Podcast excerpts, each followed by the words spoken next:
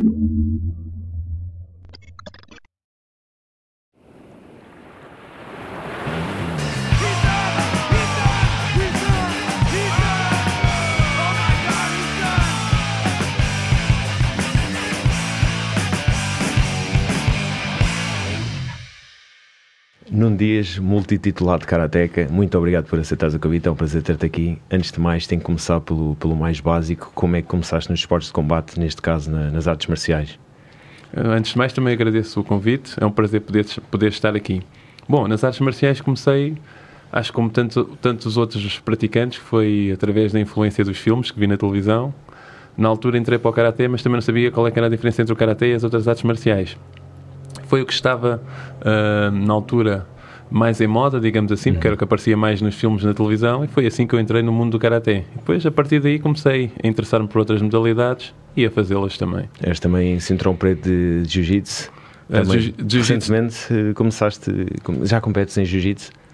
Sim, já okay. competi em Masters, em Masters. em Jiu-Jitsu, mas em Brasília Jiu-Jitsu eu sou faixa roxa. Ah, és faixa roxa. Eu okay. sou a faixa uh, cinto preto em Jiu-Jitsu tradicional. Ah, ok, ok, ok. Exatamente. E competiste também em Jiu-Jitsu tradicional? Ou. Sim, competi em Jiu-Jitsu tradicional, fui algumas vezes campeão nacional no sistema de luta uhum. uh, e também venci, venci uma prova que se chama Neoasa, que é a luta no, no, no chão. Uhum. Tu, Jiu-Jitsu, uh, Jiu-Jitsu não, o Karaté tu foste, já tens, colecionas títulos inúmeros, como é que, como é que surgiu essa vontade toda de competir e de, foi o primeiro título que deu alavancagem para os próximos? Bom, eu, é, é, como estava a dizer anteriormente, eu quando entrei para o Karaté foi por mera curiosidade, nem sequer sabia que havia competição hum, no Karaté. Entretanto, tive a oportunidade de participar numa prova e a prova não me correu muito bem eu fiquei um pouco frustrado e pensei, bom, tenho que fazer alguma coisa para corrigir isto. E, e foi assim. Eh, entrando, neste caso, no Karaté, existem duas formas de competição. Uma que é kata, que é formas, em que tu fazes uhum. uma performance sozinho, uhum. e depois o combate, em que tens um adversário. E eu no combate perdi a primeira e no, no, na parte técnica, que era as katas, até tive um, um resultado positivo. Uhum. Mas fiquei tão frustrado que um, ehm, quase fui a chorar para a casa de bem e disse: Isto nunca mais vai acontecer. e, e, pronto, depois apostei na parte do combate e, e, a partir daí comecei a ter outra motivação e comecei a alcançar alguns resultados e foi por aí fora até os dias dois. Uhum. Nos, dias, nos primeiros treinos, nos primeiros dias de, de Karaté, quem é que foi assim a tua inspiração? Alguém que te, algum mestre, claramente, que te, que te inspirou? Acho que é assim, a inspiração vem muito de todas as pessoas que fazem parte do meio, não é? Se tu uhum. tiveres uma boa equipa, se as pessoas forem companheiras, se te ajudarem, acho que isso é, é, que é a principal influência. Claro, o teu mestre, a pessoa que está a te ensinar, também é muito importante. É ele que vai passar a mensagem e é ele que te vai moldar à imagem da, da, modalidade. Portanto, o papel do mestre é fundamental, mas eu acho que o, o ambiente... A camaradagem, a Camaradagem, sim. Isso tudo é que é fundamental. No dojo, que há muito respeito e há muita, há muita camaradagem, porque qualquer pessoa que, que entra no dojo e, e desrespeite também, rapidamente é, é afastado.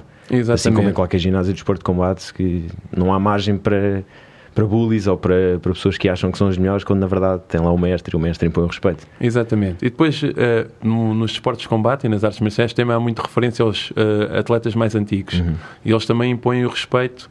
Uh, e isso vai passando para as gerações mais novas e para as pessoas que chegam. Portanto, há toda uma cultura sempre de respeito e, claro, de partilha de conhecimento, e é isso que enriquece realmente a modalidade e que faz as pessoas ficarem uh, a praticar estas atividades. Tu estavas a falar agora dos jovens, uh, tu também és um, és um grande, uh, como é que se diz, um, impulsionador, um grande motivador para os jovens que, para praticarem esportes, nomeadamente as artes marciais.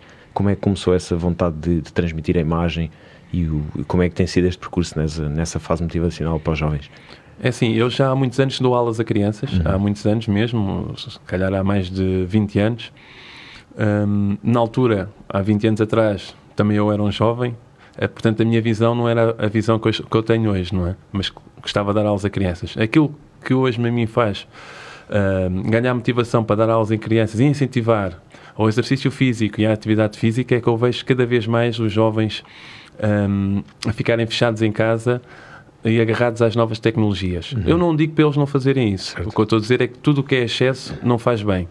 Portanto, a atividade física, a prática do exercício físico é essencial. Eu até estou a fazer uma formação a nível de mestrado, que é na área da literacia física, que é um, contexto, um conceito novo, que diz que uma pessoa para ser fisicamente literada uh, e para ter uh, realmente essa aptidão tem que ser algo que se perdura no tempo. Ou seja, eu não posso fazer exercício ou atividade física hoje e depois daqui a 10 anos já não fazer nada. Uhum. Ser fisicamente literada é uma pessoa que tem conhecimento, consciência, uh, autodeterminação para continuar a praticar atividade física ao longo da vida. Portanto, uhum. em relação aos jovens, convém incentivá-los desde cedo uh, para a prática de exercício físico e de atividade física para que se sintam motivados ao longo da sua vida e quando estiverem no trajeto ou na transição de jovem para adulto, mantenham essa atividade por gosto e por sentido de responsabilidade que faz bem à sua saúde. Exatamente. Isso é também uma das missões da empresa de qual és cofundador da Sports Evolution, Evolution Alliance.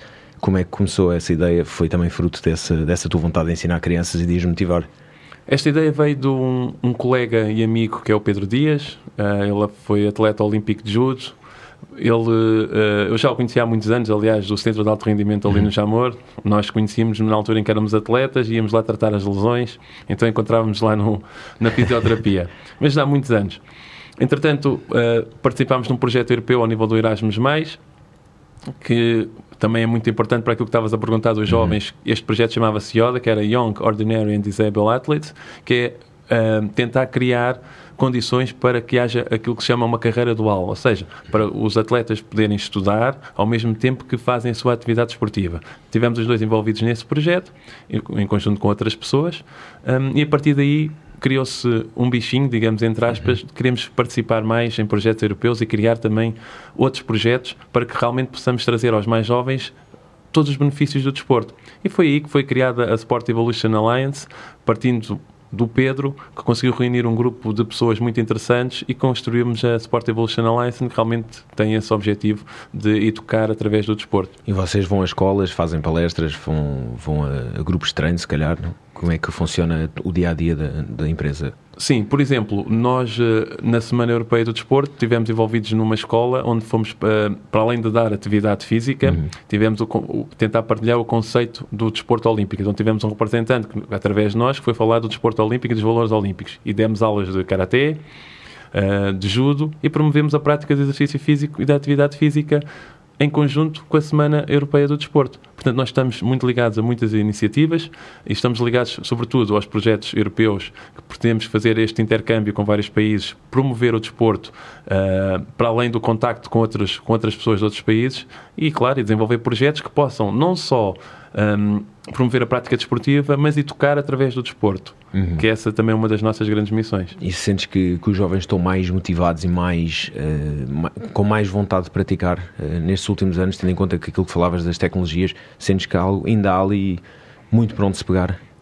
Um, eu uh, tive há pouco tempo a oportunidade de falar com o Carlos Neto, que é o professor conceituadíssimo da Faculdade, Faculdade de Medicina Humana, aliás, professor catedrático, e ele disse uma, uma frase muito interessante. Neste momento, os jovens têm o mundo na ponta de dois dedos. É mais ou menos isto, claro. não consigo traduzir a letra, mas é mais ou menos isto, foi mais ou menos isto que ele disse. E é verdade, mas há todo um mundo lá fora que tem de ser explorado.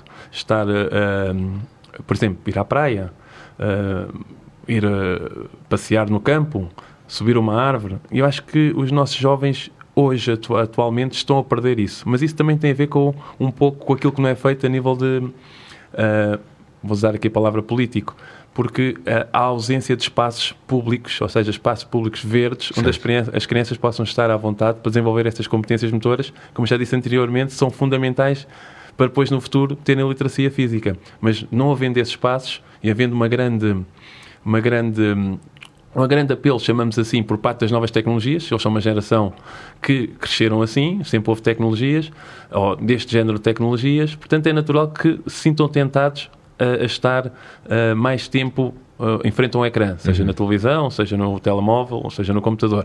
Portanto, cabe a nós que trabalhamos nesta área da educação física e do desporto tentar promover e contrariar isso. Porque, em termos de motivação, eu acho que a grande diferença é essa. Eu, é, é uma geração nova que está motivada para o conceito digital, mas se calhar não está tão motivada para o aspecto físico da atividade, da atividade do desporto e da atividade uhum. física. Eu, por acaso, agora com a pandemia, os miúdos estiveram fechados em casa, tal como nós, e reparei que no pós-pandemia houve, houve ali, pelo menos tenho, tenho visto ali muitos jovens na rua, o que é engraçado porque passados estes anos todos voltaram a, descobrir o prazer que é estar na rua e brincar e fazer as neiras e cair, magoar, levantar. Uh, e eu tenho reparado isso, que os jovens realmente estão mais motivados outra vez, não sei se é passageiro ou não, essa vontade de estar na rua e de praticar uh, desportos, mas pelo menos estamos a ver que, que os jovens estão na rua. Uh, e o desporto, claro que é uma das grandes ferramentas para irem para a rua, para brincar, bicicletas, skates, uh, karaté, o que for, tudo o que dá para fazer na rua sem grande equipamento.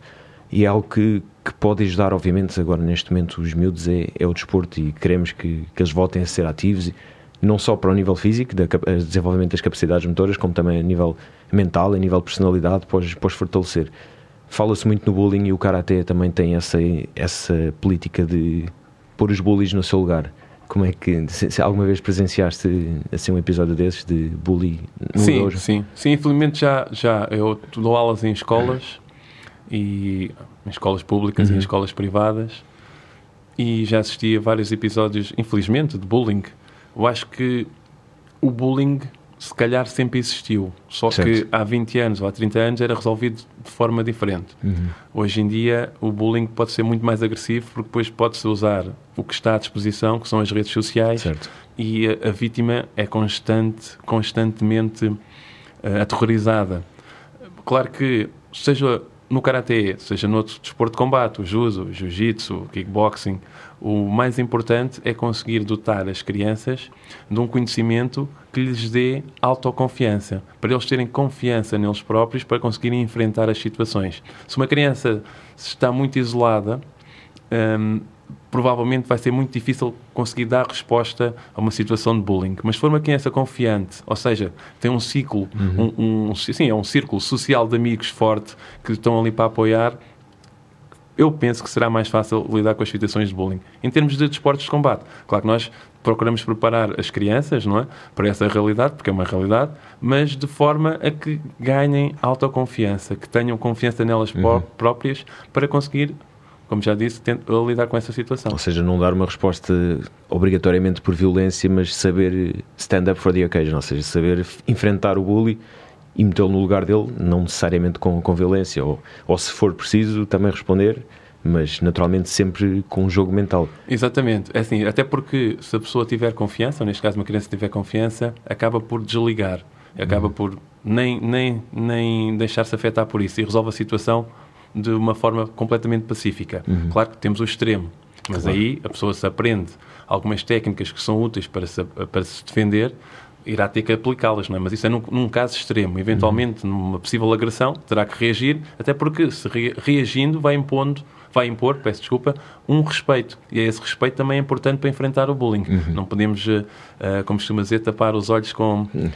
com a peneira, não é? Como é, dizer. Exatamente. Portanto, a realidade é esta. Se alguém agride, tem que se reagir, claro. nem que seja para bloqueá-lo, uh, imobilizá-lo, segurá-lo, que é para ver que do outro lado há resistência e que está ali para enfrentá-lo. Porque senão, provavelmente é que seja sofra de bullying todos os dias. Uhum. E voltando aqui à, à, tua carreira como, como karateca, para além das inúmeras horas que passas no dojo, como é que é a tua preparação? Como é que foi? Ou se ainda, ainda, compete, ainda estás em competição, em Masters é, e cenas? É uma boa pergunta. é, é, vou estando em competição. Vai estando é, em competição. Exatamente, vou estando em competição. É como é, que é a rotina de um, de um karateca fora obviamente que no dojo fazes inúmeras repetições e etc. Como é que é a rotina para além, do, para além da parte de treino técnico? Técnico, sim, é assim.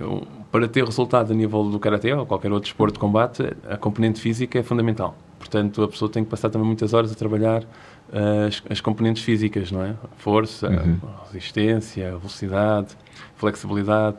Isso é tudo muito importante para depois ter resultados no futuro. Portanto, isso implica que se dedique muitas horas e se passe muito tempo extra de hoje, não é? Uhum. No ginásio, a trabalhar com pesos, a correr, saltar a corda, entre outras inúmeras uh, situações uhum. que são fundamentais para poder ter sucesso desportivo. Alimentação, sempre controlaste bastante a alimentação, foste mais tranquilo com isso, mais rígido? Eu acho que a alimentação é essencial. Claro que depois depende sempre de, da capacidade financeira de cada atleta, porque claro. uh, sabemos que para comer bem, comer bem não é em quantidade, é com qualidade, uh, infelizmente, infelizmente. acaba por ser caro. Agora, o que eu sempre procurei fazer foi comer sempre muita fruta, vegetais, evitar os fritos e tentar comer, balançar ali um pouco com a carne e com o peixe. Um, já também já tive episódios em que optei por uma dieta macrobiótica, comer uhum. macrobiótica, não por uma, uma influenciasse a nível da performance, mas por prazer, o que estava a comer. Sim, eu nisso sou aberto à cozinha. Agora, claro, Uh, quem está em competição, em competição tem que ter sempre um, um cuidado com, com, o que, com o que ingere. Claro que sim. Falavas da macrobiótica. Quais, quais é que foram os resultados que tiveste com, essa, com esse tipo de alimentação? Lembras-te assim de algo realmente expressivo? Uma coisa que eu me lembro, uh, e pode ser uma, em, em tom de brincadeira, é que passado pouco tempo estava sempre com fome.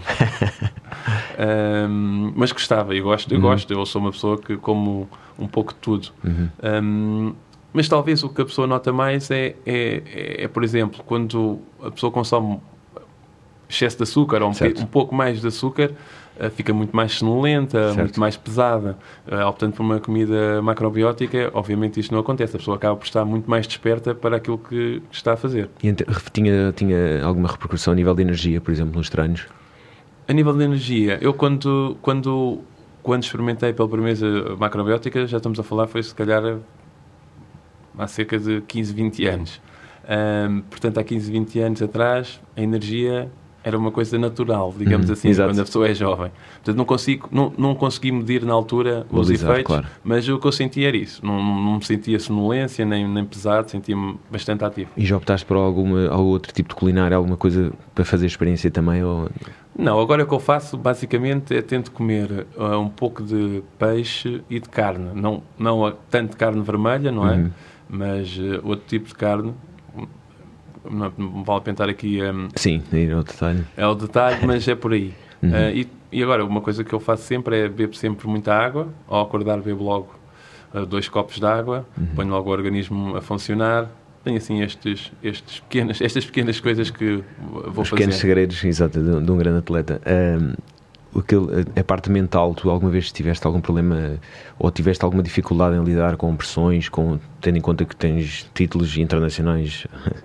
nem consigo, nem consigo dizer a quantidade de títulos, mas a quantidade, já alguma vez tiveste problemas ou alguma coisa que puxasse para baixo? Ou... Sim, sim, sim. Eu acho que todos os atletas passam por esses momentos. Uhum. Até porque eu dou um exemplo muito prático.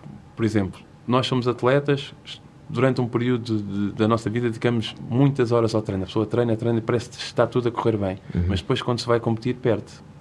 Em termos mentais, é um desafio brutal. É muito desgastante. Portanto, eu diria que um atleta é desafiado diariamente para se manter mentalmente equilibrado. Uhum. Porque os desafios uh, são muitos, os obstáculos também são muitos e as vitórias vão acontecendo, mas a, a, a, probabilidade de haver mais derrotas que vitórias é muito grande. Por exemplo, em Portugal, no Instituto do Desporto Português e da Juventude, uhum. não é? A pessoa, para ser reconhecida como atleta de alto rendimento, tem que ter resultados de excelência, atingir um nível elevado a nível internacional. Só que o, o que a maioria das pessoas não sabe é que isso tem que ser feito anualmente. Ou seja, Exatamente. todos os anos o atleta tem que ter um resultado de excelência para renovar. Portanto, o atleta pode ser atleta de alto rendimento, está bem nesse ano, mas pode se lesionar por alguma coisa e pode perder o estatuto de alto rendimento. Claro que depois há umas nuances, né? protege um pouco claro. o atleta, mas pode perder porque não conseguiu resultados no ano a seguir.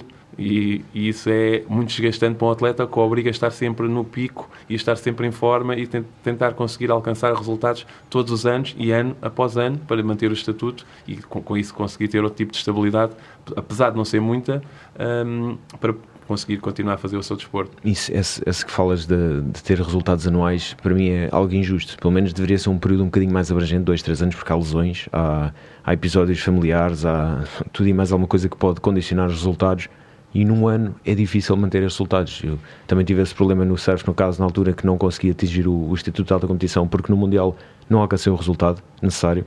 Portanto, tive um ano em que se calhar a minha vida tinha mudado com a, com a faculdade, etc., porque estava naquela fase decisiva de carreira que ia para a faculdade. E nesse ano não consegui, e no, no outro ano também não consegui. Portanto, acho que, isso, acho que é um bocadinho injusto o facto de ter que ser resultados anuais e, e resultados tão fortes em algumas modalidades. Há outras modalidades que basta ir fazer um estágio da seleção que se, que se tem diretamente os estatutos. Em outras modalidades temos que ficar no top 15 a nível mundial, que é difícil. em é modalidades com muitos praticantes é muito difícil, exatamente. É muito difícil, concordo. Eu também acho que uh, quem faz estas políticas desportivas um, devia pensar nisso. Não praticou, se calhar. Não, era isso que eu ia dizer exatamente. Nós temos um, um grave problema, ao contrário de alguns países, é que normalmente quem está uh, em funções, em cargos políticos relacionados com o desporto, não são pessoas que tenham uma história relacionada hum. com o desporto em título de brincadeira, espero estar enganado, algumas pessoas costumam dizer que quem vai para os cargos de desporto na política são aqueles que na escola não faziam a educação física sequer. Eram que ficavam uh, sentados uh, à parte. É bem possível. Pronto, mas, mas isto é uma brincadeira, esperemos Sim, que claro, não, mas, de facto, não, mas fa de facto faz falta pessoas que tenham estado no, no desporto, uhum. uh, ou pelo menos que consigam participar junto com os decisores políticos quando se constroem este tipo de, de, de, regulamentos e de leis que depois afetam a vida dos atletas. Uhum. Uh, em relação a lesões, tu alguma vez tiveste assim, alguma lesão grave e como é, se tiveste, como é que foi a jornada de recuperação? Eu tive uma lesão Assim, uma, uma das primeiras grandes lesões que eu tive foi em 2008. Eu estava-me a preparar para um campeonato do mundo e nesse ano estava a ter o meu melhor ano a nível internacional. Uh, nesse ano fui o primeiro português, aliás, até hoje ainda só houve dois, chegar a uma, a uma final de um torneio que é o Open de Paris. Paris. Icónico. Uh, portanto, eu fui o primeiro português a chegar e cheguei na, na categoria Open, ou seja, na categoria absoluta, onde vão os melhores atletas de todos os pesos.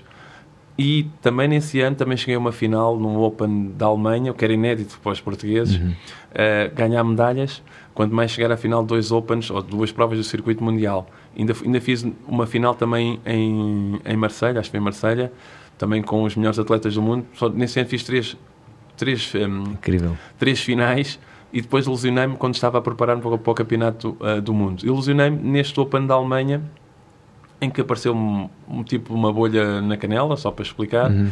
e na altura, depois de perder a final, uh, lembro-me de estar no quarto hotel e eu não queria chorar, mas à noite uh, caiu-me lágrimas de dores. Uhum. Entretanto, depois regressei a Portugal, fui tratar, resolvi, mas tive muito tempo parado. Esta prova foi em setembro e o Campeonato do Mundo foi em novembro. Eu só voltei a treinar a sério dois ou três meses depois. Uh, fui ao Campeonato do Mundo, acho que acabei por ficar em nono lugar, se não me recordo, combati com um dos, alguns dos melhores do mundo. Uhum. Até tive uma boa prestação, mas, eh, mas a lesão afetou e depois a pessoa, não só a recuperação que se tem física, mas depois há uma recuperação psicológica, especialmente nos esportes de combate. Eu tenho uma lesão na canela, quando é que eu vou ter confiança para voltar a usar a perna uh, em combate? Portanto, depois isso é um processo uh, que ainda demora um pouco, até a pessoa voltar a acreditar que pode usar a perna uh, a 100%. A 100%. Portanto, às vezes as lesões também têm esse, esse, impacto. Pode não ser tão grave, mas depois para a pessoa conseguir executar novamente uhum. o movimento, não é? Uh, se não tiver confiança. E ainda pensas nessa lesão? E, por exemplo, nos combates atualmente ainda, ainda está no fundo da cabeça? Não, porque agora tenho outra lesão. agora tenho uma lesão na virilha que está-me a incomodar aqui já há, uhum. há algum tempo há alguns meses que limita-me bastante os, os, movimentos. Mas como também temos estado eh, parados, é? devido Exato. um pouco à, à, pandemia, também já estou numa idade mais avançada, portanto eu vou só assim, algumas provas específicas. Hum, pronto, não, não, não, não tenho tido, se calhar, a preocupação necessária para tentar recuperar esta lesão. Mas é uma coisa que me, que me prende muito uh, os movimentos e não me deixa uh, realizar a melhor performance. Uhum. Mas, de qualquer forma, a pessoa vai, vai se adaptando. Às vezes pensa também pode ser o peso da idade ou aquilo que na fisioterapia se diz uma recidiva, não é? Que é uma lesão sobre a lesão. Exatamente. Portanto, pode haver esse acumulado de lesões, um, mas tem que ser tratado. Tem que ser tratado porque afeta afeta a, performance. A performance. Em, em, termos de recuperação, tu és, alguém, és uma pessoa que faz recuperação ativa, como é que é a tua recuperação pós-treino ou pós-semana de trabalho? Sim, sim, sim, sim, sim. É assim, uh, em termos de, de, de, atividade física falámos há bocado, uhum. uh, os especialistas dizem que há três momentos. É quando tu estás fisicamente ativo, ou seja, estás em pé, estás a lavar a louça, estás a mexer.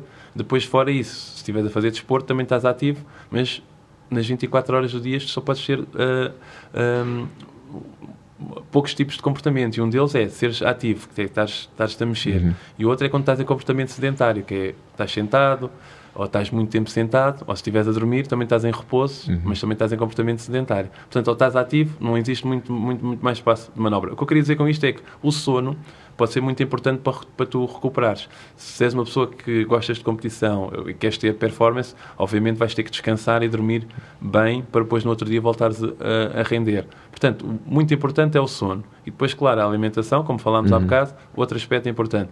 Portanto, num período em que tu não estás a treinar, ou tens que descansar, ou se estiveres a trabalhar no computador, que é o que eu costumo fazer, uh, trabalho no computador por causa de várias funções, uhum. de outras funções que eu desempenho, não, não convém estar duas horas sentado na mesma posição, porque estou em comportamento sedentário e pode, ter, uh, pode afetar a minha, a minha performance. Se calhar de 30 a 30 minutos tenho que me levantar, ou então posso estar ao computador em pé e a escrever. Uhum. São algumas estratégias que a pessoa deve usar ao levantar-se para beber água. Portanto, tem que ter este comportamento uh, sempre ativo, sempre ativo de, de, de, a pensar na recuperação, na recuperação. De, até porque uh, eu costumo dizer que é eu fui treinar duas horas Fiz um treino intensivo e depois passo 6 horas sentado no computador. Parece que se perde o treino. Parece que se perde o treino, exatamente. é verdade.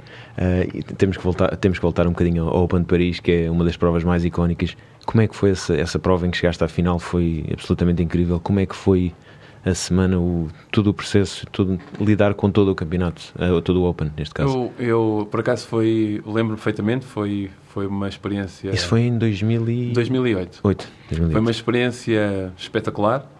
Eu lembro-me, por exemplo, eu na altura ia treinar muito ali para o Jamor e costumava ir treinar lá para baixo para, para a pista Tartan. Eu lembro-me que estavam lá muitos atletas do, de atletismo, do Sporting, do Benfica, é, jogadores, eh, uhum. muitas pessoas a fazer preparação física. Eu lembro de eu estar lá a treinar sozinho, que ia lá fazer preparação física e estava a fazer um exercício lá nas escadas e alguns desses atletas da disseram esse exercício é espetacular, tu uh, praticas atletismo? Não, não, eu estou a treinar para o, para o Karatê. mas isso é bom, isso é muito explosivo. Pronto, então o que eu, eu queria dizer com isto, senti-me um, um, atleta, não é? Uhum. ser reconhecido por, os, por, por, outros atletas. Porque às vezes, quando a pessoa está a fazer exercícios sozinho, a motivação pode não ser a maior.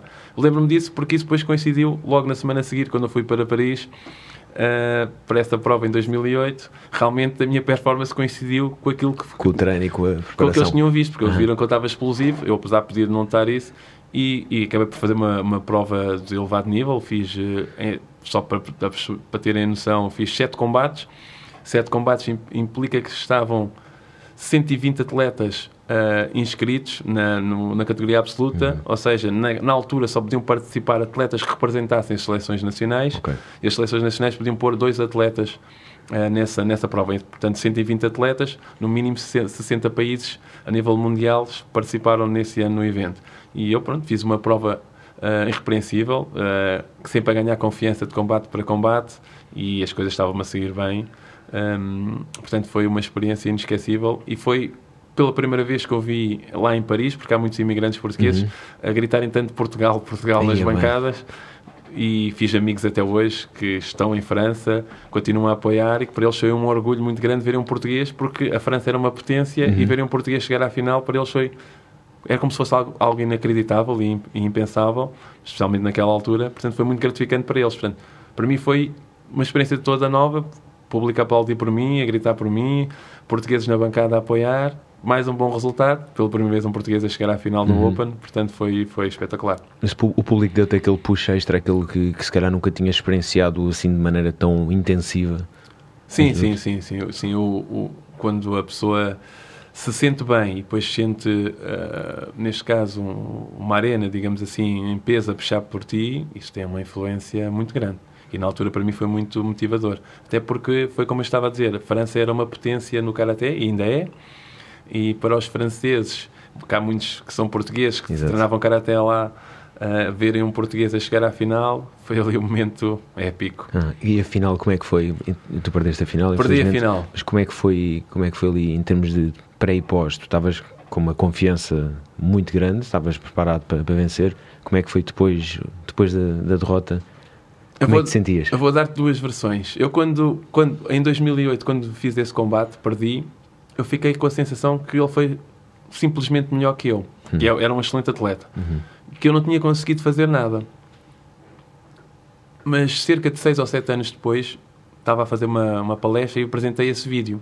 E como estava a estudar o vídeo, comecei a ver lá, fiz lá umas análises e vi lá que os árbitros cometeram alguns erros em termos de atribuição okay. de, de pontos que mudou a minha perspectiva em relação ao combate. Que afinal até fiz mais qualquer coisa, até eu podia perder a mesma, mas o resultado podia ter, poderia ter sido outro. Mas uhum. na altura fiquei com a sensação, porque também vinha de uma referência em que tudo me estava a sair muito bem nos outros combates, então fiquei com a sensação que na final uh, podia ter dado um pouco mais, mas porque Uh, também pensei que o outro tivesse sido superior a mim. E na altura, quando saí do combate, foi o que senti. Só uns anos mais tarde, mais tarde é que realmente, quando analisei, uh, é que vi que realmente houve ali uns, uns pequenos erros. Lá está, volto a dizer, não sei se, tem, se teria influência uhum. uh, no resultado final, mas eh, foi engraçado ter, vi, ter visto isso alguns anos depois. Em termos de, de performance geral, por outro lado, a ausência de, de experiência em finais daquele nível, certo. também poderá ter produzido, na altura não, sei, não sabia isso, mas a pessoa vai aprendendo, por isso é que estudar e, e tentar sempre andar sempre atrás do, de novos conhecimentos é essencial. Também poderá sido a primeira vez que eu fui uma final, se calhar podia estar satisfeito só por estar na final. Hum. Isso podia ter, poderá ter tido efeito também na da performance. Exatamente. Eu não posso confirmar, mas Uh, é, são, as, são, as, coisas que a pessoa também vai aprendendo ao longo, ao longo dos anos. Tu fazes muita preparação uh, análise de vídeo, ou faz, fazias na altura, agora se calhar não fazes tanto porque já tens muito mais experiência, mas na altura preparavas-te muito a nível de análise de, de atletas, de, de, de, adversários? Sim, sim, sim. Uh, via muitos os combates dos adversários, estudava as melhores técnicas, um, usava os, os recursos disponíveis. Acho que isso é uma ferramenta essencial para quem quer ter performance uhum. e conseguir vencer, porque no alto nível, se tu treinas, o outro também treina. Portanto, Exatamente. vão estar os dois bem fisicamente, taticamente, tecnicamente. É nos detalhes que se vai fazer a diferença. Se tu souberes como é que podes contrariar os pontos fortes dele, mas eu costumo dizer também que não é só contrariar os pontos fortes dele, tu tens que impor os teus pontos fortes, porque se estiveres só concentrado nele, é pode não, não correr bem para Acabas ti. por esquecer daquilo que tens que fazer Exatamente. e ficas mais a jogar na defensiva e não consegues puxar o gatilho. Exatamente. Também convém que tu imponhas o teu, teu ritmo, que essa será uhum. definitivamente sempre a melhor estratégia. Isso, o, o Karaté, obviamente que é uma, uma, uma modalidade que existe há, há, muitos anos em Portugal, nunca teve a expressividade que merecia, eh, é mais uma modalidade infelizmente, Uh, sentes que houve algum ponto de viragem no mediatismo do Karaté? Na verdade, não te deram um grande mediatismo, acredito, na altura, uh, porque já sabemos como é que é aqui, voltamos à, à palavra política, uh, mas sentes que houve ali alguma, alguma alavancagem para a modalidade? É assim, estatisticamente, isso eu posso falar com tranquilidade, porque é mesmo verdade, acho que em Portugal não houve nenhum atleta de Karaté que tenha tido tanta visibilidade em tão pouca visibilidade. Uhum. Uh, que é engraçado. Perdoa-me aqui. Eu... É engraçado, mas é triste. mas, eh, mas eh, eu consegui aparecer em vários programas de televisão, okay. participar uh, em programas, como já disse, em revistas nacionais, em jornais.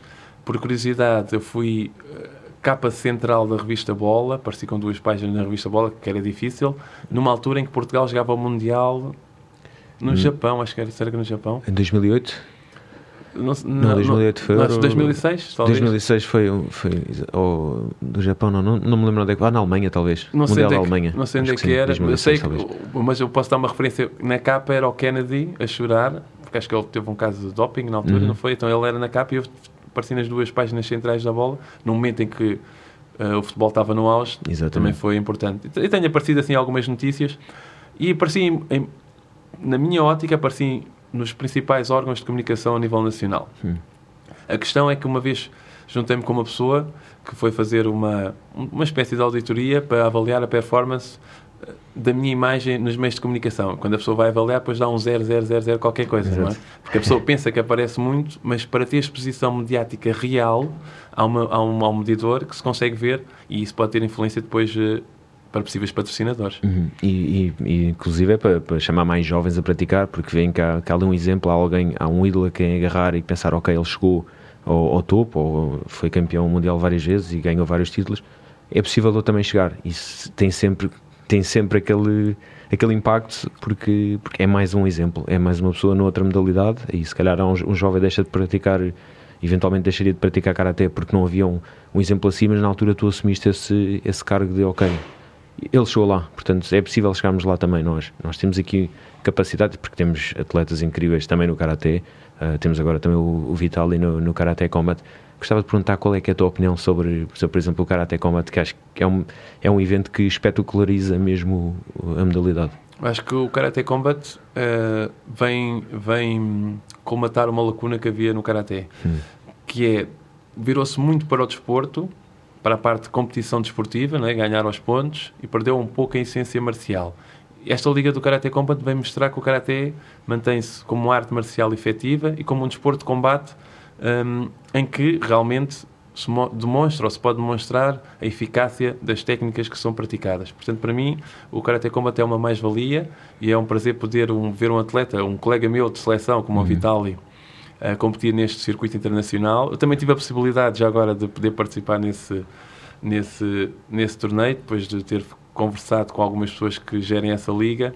Mas eu, é, como disse, esta lesão que eu tenho na, na virilha já me estava a afetar há algum tempo, aliás, há uns meses, mas uh, há largos meses, e na altura disse que estava lesionado, para mim não seria o ideal. Uhum. Até porque já estava numa idade mais avançada, mais a lesão que tinha, na minha ótica, tinha mais riscos do que, do que, hum, pronto, do que possibilidades de, de sucesso. Mas, de qualquer forma, acho que é uma liga que as pessoas devem apostar, para quem gosta deste ano de competição, e é sem dúvida uma mais-valia para, para o Karaté a nível mundial. Uhum. E, e, também em termos de, de, de MMA, agora que está, está na berra, uh, há alguns, já há alguns karatecas que chegaram ao topo. Uh, a base, base em karaté, como é o caso do Leo Machida, George St. Pierre e, e mais alguns, o Stephen Thompson.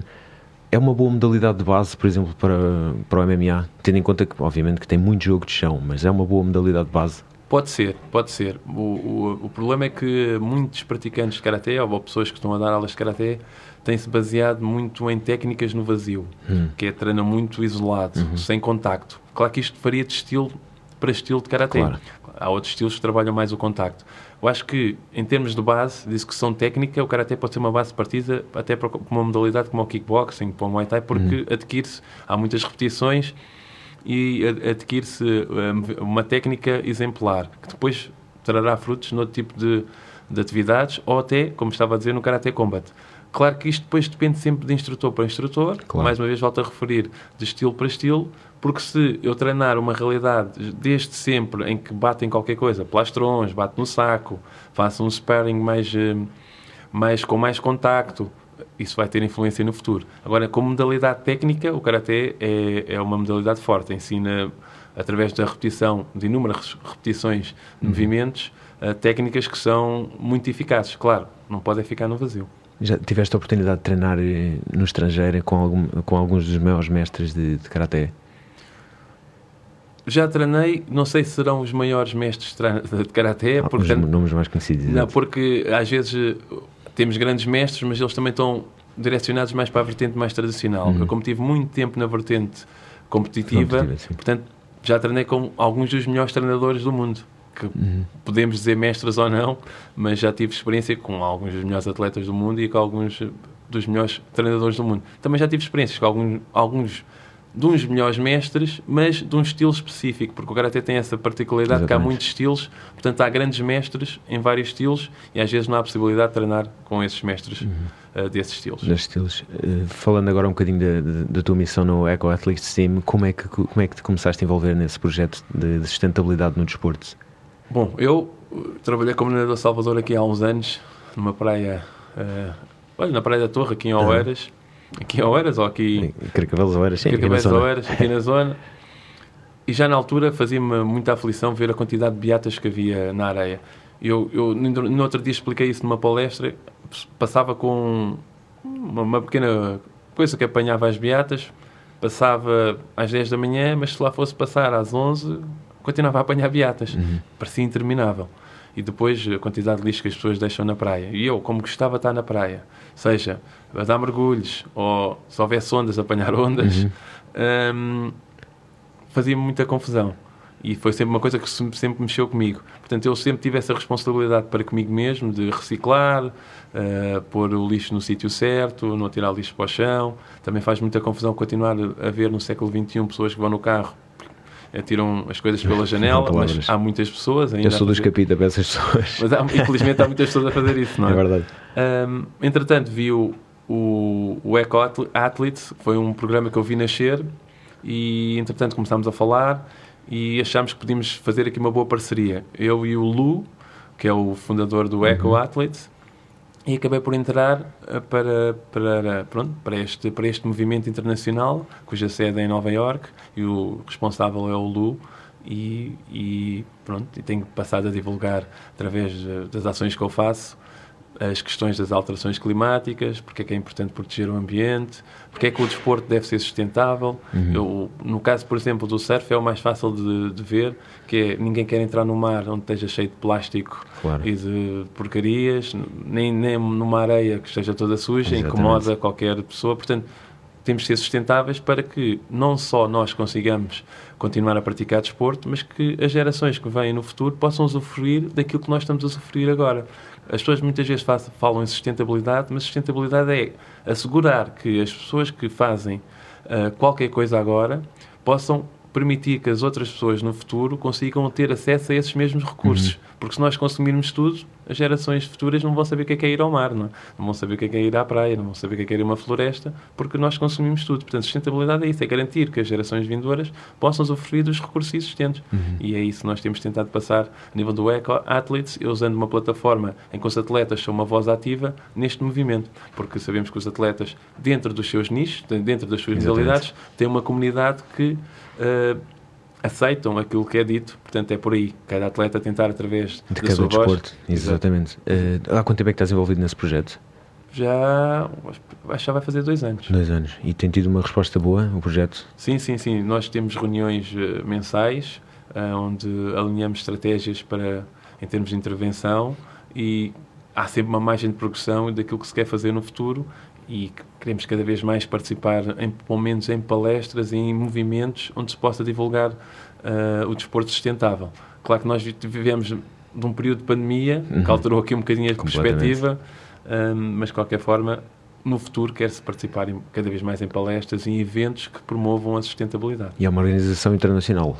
Conta sim, sim, com sim. atletas de, de vários países. Sim, de várias partes de, do, do mundo, sim, de todo lado, várias modalidades. Um, e aceitamos qualquer tipo de atleta que queira participar nesta, neste, Ficou neste programa. Ficou o apelo porque é como tu dizes, uh, um atleta de um nicho vai chamar essa comunidade desse nicho. E se todos tivermos um, um atleta nas várias modalidades, vamos chamar muita gente. E, e, aí está a sustentabilidade. Aí estamos a puxar eh, mais pessoas para, para esse movimento sustentável.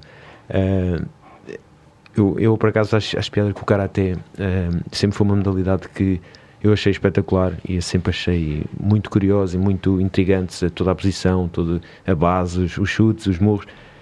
Mas é uma modalidade que infelizmente não tem ainda a, a visibilidade que merece. Eh, é uma arte marcial das mais antigas e não é. Como é que, como é que, como é que se pode dar mais ao Karaté? Ou como é que se pode, para além do Karaté Combate, por exemplo, que é uma liga que está a espetacularizar, como é que podemos. Uh... Eu acho que assim, as entidades competentes, neste caso a Federação, tem que levar o Karaté para junto da comunidade. Hum. Tem que promover iniciativas uh, que apelem à participação das pessoas uh, de diferentes idades. Homens, mulheres, crianças, uh, adultos, séniores. Uhum. Se nós estivermos junto da comunidade e proporcionarmos algo para essa comunidade, logo vamos ter um retorno daquilo que estamos a criar e a desenvolver. Portanto, no caso do Karaté, é preciso envolver as pessoas com esse pensamento, que é promover a modalidade num seu todo. Se estivermos só concentrados na parte competitiva, estamos a falar para um pequeno grupo de pessoas que se relaciona com a competição. E o, a realidade é que o Karatê é um mundo onde existem milhares de praticantes que não se identificam com a competição. Okay. Treinam, treinam por prazer e por estilo de vida. É uma forma de estar da vida. Então nós temos que chegar, ou deveríamos chegar a essas pessoas e motivá-las para fazerem parte do movimento, que é o movimento federativo, mas criando condições para que essas pessoas se sintam incluídas no, momento, no, no, no movimento federativo. É preciso criar uh, ações de formação, participar em eventos, por exemplo, criar um evento um, promova a sustentabilidade uhum. no Karaté, uh, em que procuramos in, incluir todas as, todas as pessoas que, uh, de alguma forma, não se sintam incluídas nos eventos de competição. Okay. Portanto, tem que ser por aí. É aí que consegue-se visibilidade, porque tivermos uma modalidade forte com muitos praticantes e, e, que esta modalidade sirva à comunidade, vai ser difícil não captar a atenção, claro, dos órgãos de comunicação social. É? Uhum. Promover um caráter sénior, tirar as pessoas uh, das cadeiras do sedentarismo, de estarem sentados. Portanto, isso há que intervir na sociedade. É por aí, uhum. tem que ser, tem que fazer a intervenção. Tu estás, ou, corrijo-me se estiver errado, vais estar ligado à Federação, possivelmente, né, de, de Karatê? Estás-te a candidatar? Sim, sou um dos candidatos à presidência. À presidência e esse é um dos planos? Sim, esse é um dos planos, é claro. Uh, nós queremos fazer um karatê de todos para todos e queremos chegar ao maior número de pessoas possível. E claro, nós sabemos que, por exemplo, o karatê neste momento tem cerca de 13 mil federados, mas os não federados, se calhar, são 40 mil. Uhum. Uh, portanto, nós queremos puxar essas pessoas para a federação. Uma, da miss, uma das nossas missões é também desenvolver o Karatê a nível regional, uhum. que é promover eventos nas regiões, adequados a cada região, para que os clubes dessas regiões também tenham mais atletas. E lá está, uma coisa pode ser levar lá um atleta de renome, certo. fazer uma exibição nas escolas, e queria com isso cativar jovens para a prática desportiva, entre outras, entre outras situações. É, é possível termos Karaté como uma modalidade a estudar na, na, educação física, por exemplo? Tendo em conta que reduzem os horários de educação física constantemente, que é contraditório com aquilo que se passa com, com a nossa juventude.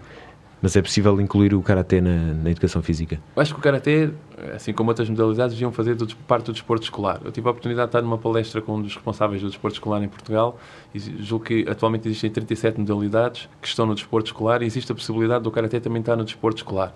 Isso tem que ser um trabalho da Federação, procurar promover o Karatê no desporto escolar porque é essencial ter, uh, estar junto desta comunidade. Porque uh, se estiver no desporto escolar lá está o horário e a capacidade para cada treinador poder participar no desporto escolar é completamente diferente do que ser uma ACC, não é uma atividade de complemento uhum. curricular.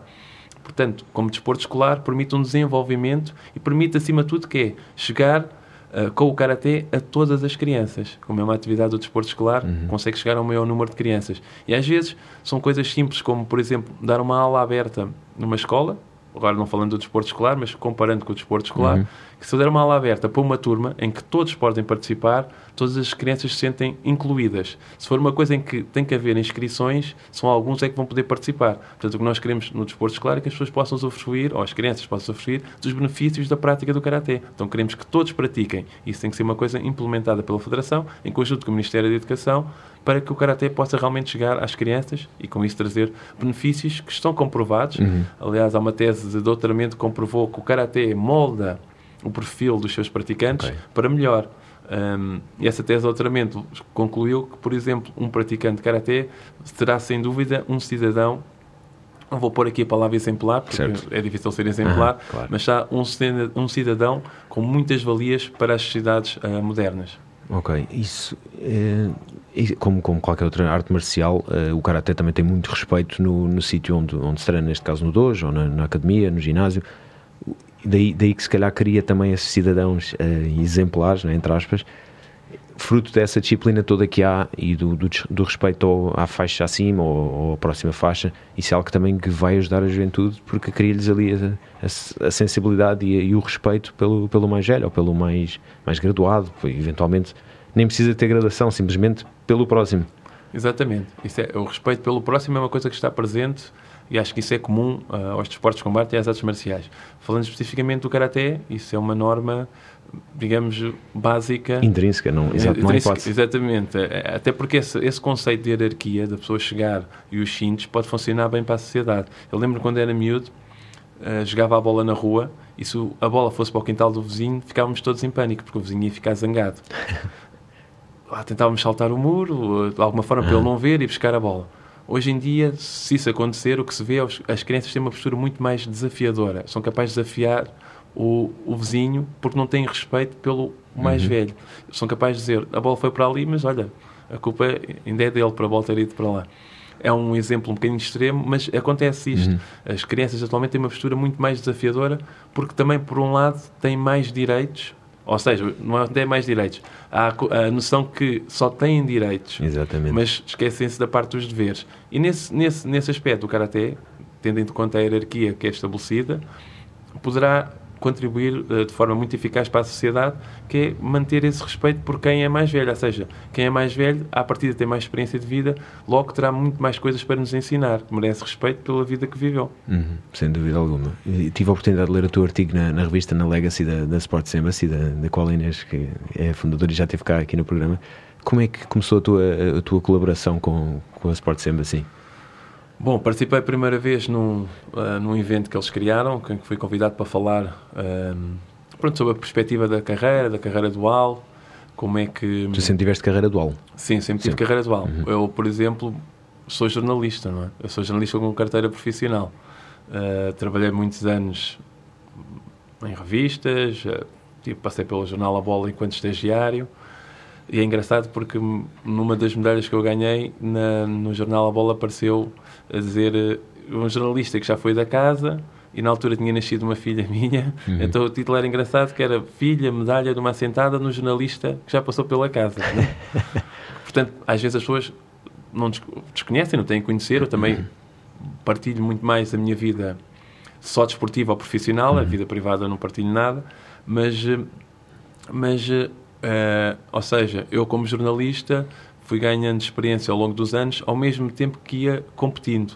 Claro que depois, quando surgiu esta possibilidade de, de fazer esta parceria com a, com a Sport Embassy na Legacy Magazine, toda a minha experiência de jornalista, aliada à experiência de atleta, e depois agora com o Eco Athletes, criou-se uma coluna de sustentabilidade e que, em que, neste caso, a Inês teve uma visão excelente para o futuro, porque isso será o futuro do desporto, desporto sustentável. Mas começámos também por uma simples parceria, um evento, e depois uma coisa levou à outra. E tu, tu, és um excelente exemplo porque sempre tiveste uma carreira dual, portanto percebes perfeitamente o que é competir e trabalhar numa empresa. Como é que as várias empresas por onde passaste viam a tua, a tua carreira e viam a maneira como tu te empenhavas? Ou seja, a missão da Sports Embassy, tu, tu refletes um bocadinho aquilo que, que, é a missão deles, que é perceber que os atletas são bons trabalhadores, são, são responsáveis, cumprem, mesmo apesar de, estarem às vezes fora uma semana, duas semanas para, para torneios, para, para, campeonatos, o que for.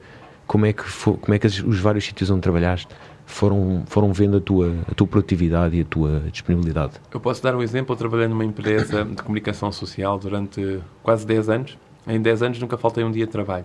Mas, mas, estava, mas estava em competição. As pessoas perguntam, como é, então, mas como é que fazias isto? E eu, atleta de alto rendimento, nível A, que é o máximo em Portugal, sempre tinha que ir a um campeonato da Europa, ou campeonato do mundo. Os recursos humanos recebiam lá uma carta uh, a dizer que, por interesse nacional, pedíamos uhum. a dispensa do atleta e eles, os humanos, telefonavam para mim e diziam parabéns pelo, pela convocatória, um, por, por isso representar Portugal, mas estes dias que tu não vens estão justificados, mas, como sabes, não recebes, não é? E eu, eu respondia, obrigado, eu já sabia isso, por isso é que eu trabalhei mais horas este mês, e então tenho horas para pôr e não tenho que faltar ao trabalho. Por amor de Deus. Ou então tinha que pôr dias de férias. Foi sempre esta gestão. Agora, como profissional competente, eu também quis ter esta postura, eu nunca faltei um dia de trabalho. Uhum.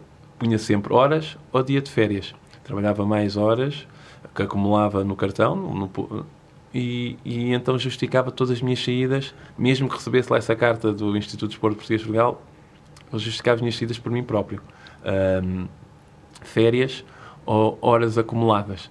Portanto, a Inês, quando refere que realmente os atletas podem ser uma mais-valia para as empresas, eles são porque são uh, disciplinados, são organizados e são metódicos. É difícil encontrar um trabalhador muito mais motivado que um atleta, porque ele sabe que tem que cumprir a tarefa durante aquele período, porque vai ter que fazer outra coisa a seguir. Uhum. Portanto, nesse aspecto, a Inês também está a fazer um trabalho excelente na promoção uh, e na visão que, que, as empresas devem ter em relação aos atletas e acho muito importante que as empresas também vejam o trabalho que a Inês está a fazer porque, de facto, há que criar condições também para os atletas. Não é? Este, claro. este é um bom exemplo, mas, por outro lado, também é um, bom, é um mau exemplo porque uh, um atleta que está a treinar para um campeonato do mundo e vai representar Portugal não pode estar preocupado se se vai receber ou não ao final do mês. Isso é, é um bocadinho inadmissível a meu ver, porque os atletas gastam dinheirão para se preparar e em preparadores físicos e alimentação, como falámos há pouco, que é caro comer bem aqui em Portugal, infelizmente. É um bocadinho vergonhoso, um bocadinho para não dizer muito vergonhoso, logo, logo à partida, em vez de te darem os parabéns e, e apoiarem a tua missão e a tua vontade e, e terem um trabalhador da, dos quadros da empresa que vai chegar ao campeonato e vai ser medalhado, que só traz, eh, só traz benefícios à empresa, mais visibilidade, dizerem-te isso logo à partida, para mim é, é por um lado, por um lado, nós temos que também ver a perspectiva da empresa. Certo, que é, certo. por exemplo, eu sou jornalista e estava a trabalhar como jornalista. Se eu tiver alguns benefícios extras, posso criar incómodo em alguns dos outros trabalhadores certo. que lá estão. Portanto, há que compreender esse lado da, da empresa. Por outro lado, foi aquilo que eu fiz. Os colegas não sabiam, podiam pensar que eu tinha justificação, como é que ele, e embora, exatamente. Como é que ele, como é que ele tem tanta, uh, como é que ele falta tanto, ou como é que ele, não podiam expressar-se da maneira que quiser, mas uhum. a realidade é que eu nunca faltei, nem nunca beneficiei de nada, Fiz, fazia o mesmo que eles, punha férias, um, e punha uh, horas acumuladas. Por exemplo, nas férias já sei, os campeonatos do mundo no Karaté são de dois em dois anos, campeonato da Europa todos os anos. Já sabia quando é que era o campeonato da Europa, punha férias para maio, o campeonato do, do mundo, se coincidisse no campeonato da Europa, punha férias para novembro. Mas fora isso, tinha as provas do circuito mundial. Primeira, a primeira coisa que eu fazia, lá está a metodologia, uhum. metódico, uh, punha as provas mais perto a nível europeu, ou seja, onde eu pudesse ir sexta à noite e regressar segunda-feira de manhã para entrar no trabalho. Então competia no fim de semana, no outro dia vinha trabalhar, orientava. E de vez em quando, como punha as horas, podia ir à quinta e ia umas provas mais, mais, eh, mais longas. Agora, há estas, esta dualidade, não é? Que é, os colegas também não podem ser prejudicados porque há lá uma pessoa que é atleta e merece, claro, mas o, o, atleta que está lá a trabalhar também não pode ser prejudicado. Claro, exatamente. Porque uh, optou por ter dois, duas carreiras, não é? E que está a dar as suas horas e está a, fazer, está a fazer o seu trabalho, está a cumprir. Exatamente, exatamente. Portanto, acho que as empresas devem ter uma visão muito mais abrangente e às vezes, agora, a pandemia também ensinou-nos isso com o teletrabalho, uhum. é possível o atleta render, uh, continuar a trabalhar e estando numa prova. Claro que se tiver for para um campeonato do mundo, não posso estar a pensar no trabalho. Claro. O foco agora vai ter que ser eh, claro. a competição, mas o trabalho não vai ficar para trás. E lá está. A capacidade de organização, a gestão de tempo que os atletas têm é difícil de encontrar uh, em muitos outros profissionais. E algo que é criado também com o desporto. Tu sabes perfeitamente, tens de planear a tua semana para os campeonatos ou a tua época toda desportiva e tens que planear tudo ao detalhe porque tens, tens o calendário disponível e tens que organizar tudo que, é, que não é fácil. Para um atleta que competem em, vários, em várias competições internacionais, entre voos, hotéis, marcações, etc. Porque infelizmente o Karate não é uma modalidade que tenha agentes a tratar tudo e mais alguma coisa para as pessoas. Sempre se calhar foste tu que trataste de, de toda a logística e portanto requer ainda mais organização, algo que te criou, foi era intrínseco porque não tinhas hipótese, tinhas que ser tu o organizador e foste cada vez eh, melhorando nesse aspecto. E a empresa, claro que beneficiou com isso também. Exatamente. Eu, por exemplo, nessa empresa de comunicação social, felizmente tinha o meu chefe direto, que era uma pessoa compreensiva. Uhum. Uh, ele sabia que eu estava a competir, nisso ele facilitava-me, mas uh, punha os dias de férias para também não o colocar em, em xeque, como costuma-se dizer. É? Mas, de qualquer forma, ele teve essa abertura. Mas uh, acredito que em muitas empresas não há essa abertura para os atletas uh, poderem realizar aquilo que se chama uma carreira dual. Se nós não incentivamos um, como país, aos nossos atletas que já estão no mercado de trabalho e continuam a ter resultados esportivos, como é que vamos apoiar os atletas que estão na escola em que vão ter que decidir vou para a universidade ou vou continuar a competir? Vou para a universidade ou vou continuar a competir? Porque depois podes... Não há, não há um pós-carreira, não há um continuar de, de carreira enquanto estiver a trabalhar e muitos atletas, se calhar de qualidade, no momento em que entram na universidade, ou no primeiro ou no segundo uhum. ano, acabam por desistir da competição, do desporto que fazem, exatamente por falta de, de, deste incentivo ou de, de, garantias que é possível fazer as duas coisas. Sem dúvida, eu, eu foi, foi, um exemplo disso. Eu cheguei ao primeiro ano da faculdade e deixei de competir. Também já sabia que, que a minha carreira não seria no desporto, mas deixei de competir por isso mesmo, porque era sempre complicado e era apontavam-nos o dedo de certa forma, ah, está a faltar para ir competir não, é, nós, nós temos imenso prazer, mas realmente se, se nos estão sempre a apontar o dedo é desmotivante é, e, é, e, é, intrigante porque nós temos tudo aquilo para chegarmos ao fim de semana e nos competir e faltarmos à sexta-feira às aulas ou o que for, também tivemos de treinar e muitas vezes treinamos antes do, das aulas, do trabalho, o que for. Portanto, é tudo um trabalho e todo um processo para chegar à competição bem. Se somos prejudicados durante a semana ou se nos apontam o dedo durante a semana, é desmotivante e é isso que nos falta, é aquela aquela vontade de motivar os nossos e, e, proteger e tentar dar as melhores condições possíveis. Eh, e sabemos que os atletas vão antes, vão antes trabalhar, antes de, de estudar, vão treinar. Portanto, na altura do trabalho é também incentivar e estar lá presente e não o contrário, que era o que acontecia. Ah, fim de semana, este fim de semana vais-te baldar, ou esta sexta-feira vais-te baldar porque, porque vais brincar ao campeonato. Não, vou competir, é a minha, a minha carreira dual. É verdade, isso é muito verdade, até porque, uh, infelizmente, uh, eu gosto de usar a palavra desporto. Fala-se de desporto em Portugal, mesmo assim de forma reduzida, de 4 em 4 anos. Que é quando se critica porque é que os atletas portugueses não conseguem ganhar mais medalhas. Pá, isso tirando de sério. Uh, mas é o único período, porque depois, eh, quando acabam os Jogos Olímpicos, os portugueses voltam a concentrar-se só numa atividade uhum. e esquecem os atletas. E, e quando não houver uma política realmente de desporto em Portugal, que não existe, uma política a sério de desporto para promover a prática desportiva, pode ser de competição ou não. Aliás, o desporto implica competição, exercício físico uhum. é que é uma coisa de, diferente, mas uh, enquanto não houver essa política de desporto a pensar exatamente nisso, o que é que o desporto pode promover, que valores é que pode incutir na sociedade. Se nós tivermos muitos campeões olímpicos, de certeza que teremos uma sociedade muito mais forte. Pelo menos pessoas com muito mais motivação para fazer também igual, ou melhor, ou superior. Ou superior. Uh, Portanto, nós temos que ter uma política e, quem, e lá está os decision makers, né? Uhum. Eles, é, eles têm que trabalhar com consciência disto. A questão aqui é que voltamos quase ao início da conversa, é que se não está lá presente um agente do desporto ou alguém do desporto quando se tomam estas decisões, são mais decisões que do, do papel de pessoas que não conhecem a realidade, não é? e, e, e lá está, para evitar isso, um, dos atletas desistirem num período crítico que é quando estão na universidade, se nós, o, os Estados Unidos são, têm muitas coisas boas, têm outras coisas menos boas, claro. têm outras coisas mais, mas nisso eles valorizam muito o desporto uh, na escola e na universidade. Uhum. Já no high school, para eles o desporto pode dar uma bolsa Exatamente. para entrar numa universidade. Porquê? Porque eu acho que eles, por um lado, procuram valorizar o esforço, o empenho do atleta, porque nas, nas competições na escola nos Estados Unidos há uma envolvência muito grande da comunidade local. Os pais vão assistir, todo o público vai ver. Sem Portanto, dúvida. os, os esportistas acabam por ser heróis locais e motivam as pessoas. Mas eles conseguem fazer isso não só no, no, no desporto, digamos assim, ou seja, através das cheerleaders, no clube xadrez. Portanto, Tudo. há uma promoção, Exatamente. uma promoção a pensar no futuro e, e, que esses jovens sirvam de referência para os outros jovens que vão, seguir, vão, vão surgir a seguir. E nós temos que ter uma política nesse sentido, que é não é criticar os atletas porque não conseguem medalhas de 4, de 4 em 4 anos, é porque é que não, é, porque, porque é que não chegaram lá? Porque okay. é que não chegaram lá? O que é que podemos fazer que, para chegarem lá? O que é que podemos fazer para chegarem lá? Sem Isso é que tem que ser a política. E lá está, da quantidade vai-se tirar a qualidade. Nós, em termos de prática... Nós que digamos. Nós com 10 milhões que digamos. Exatamente. E desses 10 milhões, uh, os dados estatísticos provam isso, existem muitos poucos portugueses a praticar desporto, ou atividade física, ou exercício físico. O Aerobarómetro de 2018, se não estou em erro, prova exatamente isso. Uh, fizeram umas perguntas qual é a regularidade para praticar exercício físico ou atividade física.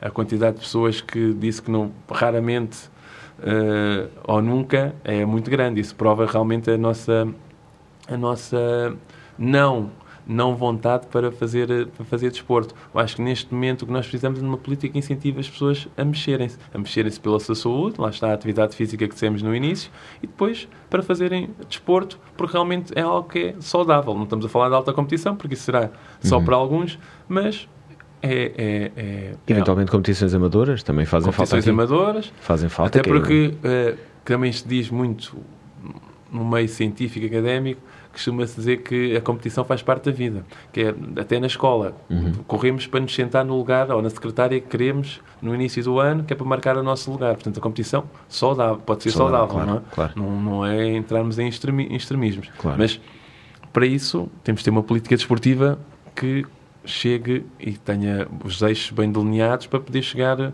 uh, a diferentes esferas do, do, espaço público. Eu sonho com o dia em que o desporto português ou o desporto barra educação portuguesa chegue ao modelo americano ou chegue perto do modelo americano, porque nesse dia vamos ter muito mais resultados do que aquilo que temos, que já são incríveis. Nós temos atletas em todas as modalidades, medalhados, com essa porcentagem baixa que estavas a falar. Mesmo assim, temos atletas em todos os desportos, uh, no top 1, top 2, top 5, o que for, mas temos lá sempre algum. E com tão baixa eh, produtividade, não, com tão baixa, tão, tão baixa taxa de participantes, continuamos a ter grandes números. Portanto, se algum dia chegarmos perto, inclusive é perto só, nem preciso, nem preciso de, de, ser igual ao modelo americano, acho que vamos ter um, vamos disparar completamente e vamos, e vamos crescer muito como país porque nem, nem é só pelo desporto em si, é mesmo pela capacidade motivacional, pela inspiração uns para os outros, pela camaradagem, aquilo que se fala. Acho que vamos crescer muito como país e é mesmo importante termos essa noção de que falta fazer muito pela estruturação do desporto em Portugal? Em termos de. Uh, para quem, por exemplo, não percebe desporto, às vezes a maior. Uma, uma analogia fácil de perceber é assim: se nós tivermos uma população com uma taxa de obesidade grande, seja nos adultos, seja nas crianças, temos uma população menos saudável. Uhum. E, só que a obesidade leva a outros problemas, não é? Aparecimento de diabetes, um, problemas cardiovasculares, e isto sobre, sobrecarregará o, o Serviço Nacional de Saúde. Uhum. Portanto, a inatividade física ou o comportamento sedentário são uma das grandes epidemias que nós estamos a viver atualmente. Que no futuro trará outros, outros tipos de problemas e sobrecarregará. Não estou a conseguir pronunciar a palavra. Sobrecarregará. Sobrecarregará. um, Sem dúvida alguma. Uh, o Sistema Nacional de, de Saúde. Uhum. Portanto, se nós promovermos o desporto, o exercício físico, a atividade física na nossa sociedade, vai tornar as pessoas mais saudáveis. Se as pessoas são mais saudáveis, produzem mais. Logo, vai-se gerar mais riqueza para o país. Isto parece um, simples, mas isto está comprovado cientificamente. Basta só analisar quem faz estes estudos. É, é fácil de ver, exato. Não é, não é assim, não é algo, não é uma teoria da relatividade, é uma coisa é, tão simples quanto isso. Exatamente. exatamente. É, não é abstrato. Portanto, basta só ver isto. Se nós tivermos crianças obesas, provavelmente serão adultos obesos. Se nós tivermos crianças saudáveis que tenham adquirido as competências motoras para serem fisicamente letrados no futuro, portanto, vão ser crianças motivadas para o exercício físico, motivadas para a atividade física, logo, à partida, serão crianças que se tornarão adultos saudáveis e vão manter este ritmo. Se eu sou saudável, tenho uma produção completamente diferente no trabalho que eu estiver a, desempenhar. Uhum. E é isso que às vezes falta, este tipo de políticas, perceber que o desporto não é um parente pobre. O desporto é essencial para termos sociedades fortes, saudáveis e competitivas quando comparamos depois com o mercado internacional. Uhum, sem dúvida alguma. Agora, voltando um bocadinho aqui à, tua carreira, uh, houve algum episódio no passado que, que, te marcasse e que tivesse ditado ou tivesse moldado para a pessoa que és hoje em dia?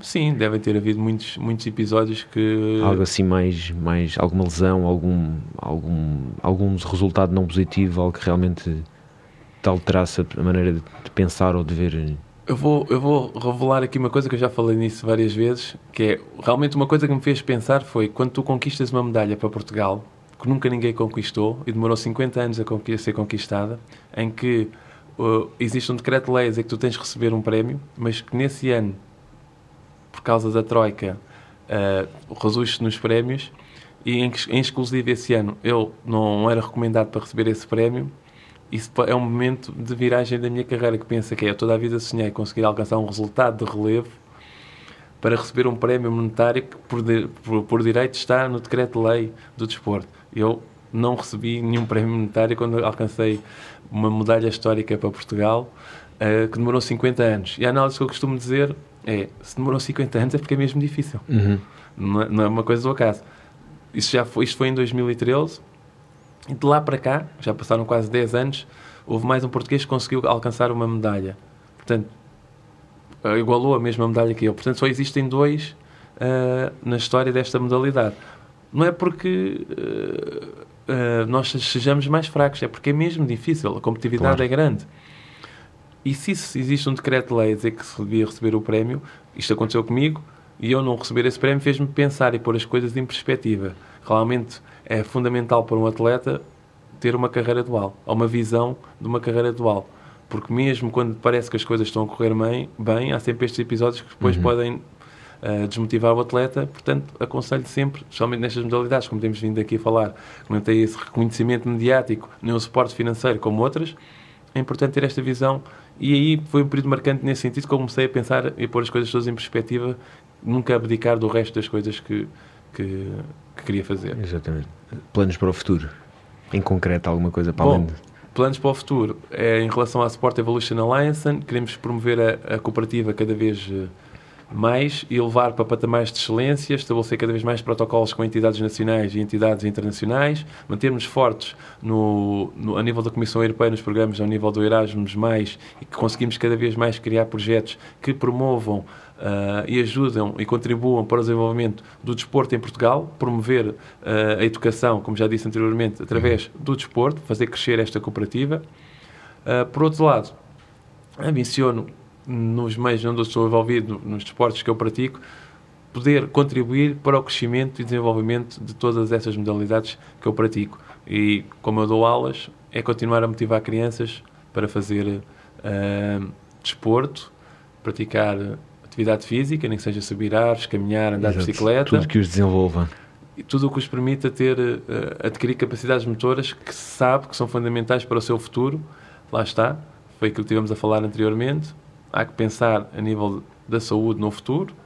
Tudo o que eu fizer agora irá me comprometer daqui a 20 ou 30 anos. É, não é fácil explicar isso a um pai, ele tem que se mexer para ter saúde daqui a 30 anos. É muito, parece muito longe, mas, eh, mas é uma realidade e, e, e espero continuar a investir na minha formação e poder participar em vários tipos de eventos. Nuno, muito obrigado, foi um prazer ouvir-te. Uh, espero que voltes um dia para, para falar de mais e novas iniciativas que tu estás envolvido numa, numa panóplia de iniciativas. Muito obrigado por, por aceitares o convite, foi um prazer. Obrigado, eu. Foi espetacular poder estar, ter, ter estado aqui. Obrigadíssimo. Até à Obrigado. próxima. Um abraço. Um abraço.